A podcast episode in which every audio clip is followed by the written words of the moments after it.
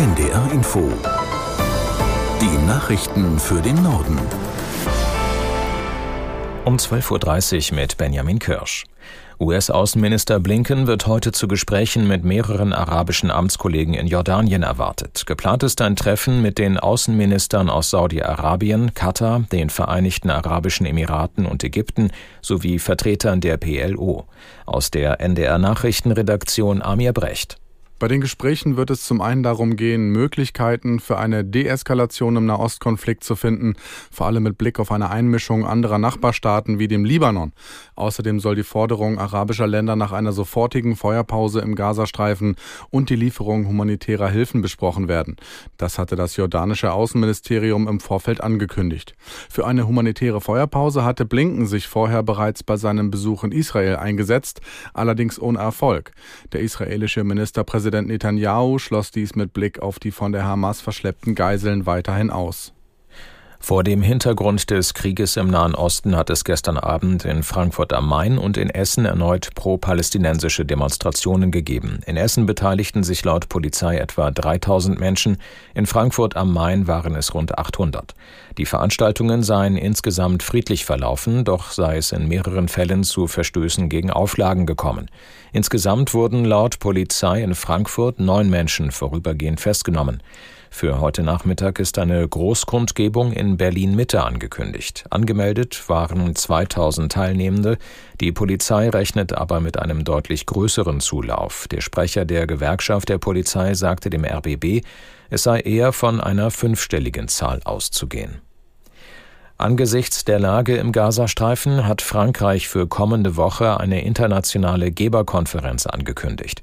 Ziel ist laut dem Außenministerium in Paris, die Hilfe für die Zivilbevölkerung in dem abgeriegelten Küstenstreifen zu beschleunigen. Konkret gehe es um die Bereitstellung von Lebensmitteln und medizinischen Gütern sowie um die Energieversorgung. Erwartet werden zu der Konferenz am Donnerstag den Angaben zufolge unter anderem Vertreter der EU-Staaten, der Golfregion und der G20-Gruppe.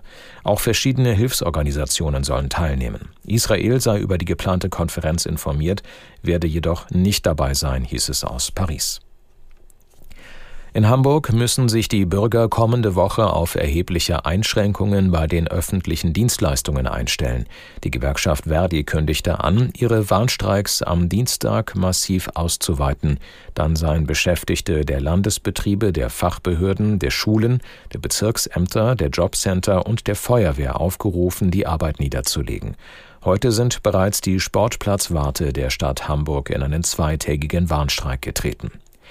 Die zweite Tarifrunde für den öffentlichen Dienst der Länder war gestern ohne Ergebnis zu Ende gegangen. Die Gewerkschaften fordern 10,5 Prozent mehr Einkommen, mindestens aber 500 Euro. Die Forderungen knüpfen an den Tarifabschluss an, der im April für die Beschäftigten von Bund und Kommunen erzielt worden war. Viele Studierende sind auf Kredite der bundeseigenen Förderbank KfW angewiesen. Für die wurden die Zinsen nun auf über neun Prozent erhöht. Durch die gestiegenen Tilgungsraten drohen vielen finanzielle Schwierigkeiten. Der bildungspolitische Sprecher der SPD-Bundestagsfraktion Kaczmarek forderte die KfW in der Augsburger Allgemeinen daher zur Rücknahme der Zinserhöhung auf. Aus Berlin Dietrich Karl Meurer. Kaczmarek ruft zudem Bundesbildungsministerin Stark-Watzinger von der FDP dazu auf, die BAföG-Reform zügig voranzutreiben. Nur so könne vielen Studierenden geholfen werden, sich nicht unnötig zu verschulden. Ganz ähnlich äußerte sich auch der bildungspolitische Sprecher der oppositionellen CDU-CSU-Bundestagsfraktion Jarzombeck. Er sprach von einem Zinshammer. Viele junge Menschen seien ohne ihr Wissen in eine Zinsfalle hineingelaufen. In den vergangenen vier Jahren haben knapp 85.000 Studierende einen Kredit bei der staatlichen Förderbank KfW abgeschlossen. Die Studienkredite sind oft mit einem variablen Zins versehen. Seit der Ankündigung einer Massenabschiebung aus Pakistan haben mehr als 200.000 Afghanen das Land verlassen. Der pakistanische Innenminister Bukti sprach von einem so wörtlich reibungslosen Verlauf des Rückführungsprozesses. Von den Abschiebungen betroffen sind afghanische Flüchtlinge, die sich ohne Aufenthaltsstatus in dem Nachbarland aufhalten. Ihnen wurde eine Frist zur freiwilligen Ausreise bis zum 1. November gesetzt. Seitdem gehen die Behörden hart gegen sie vor.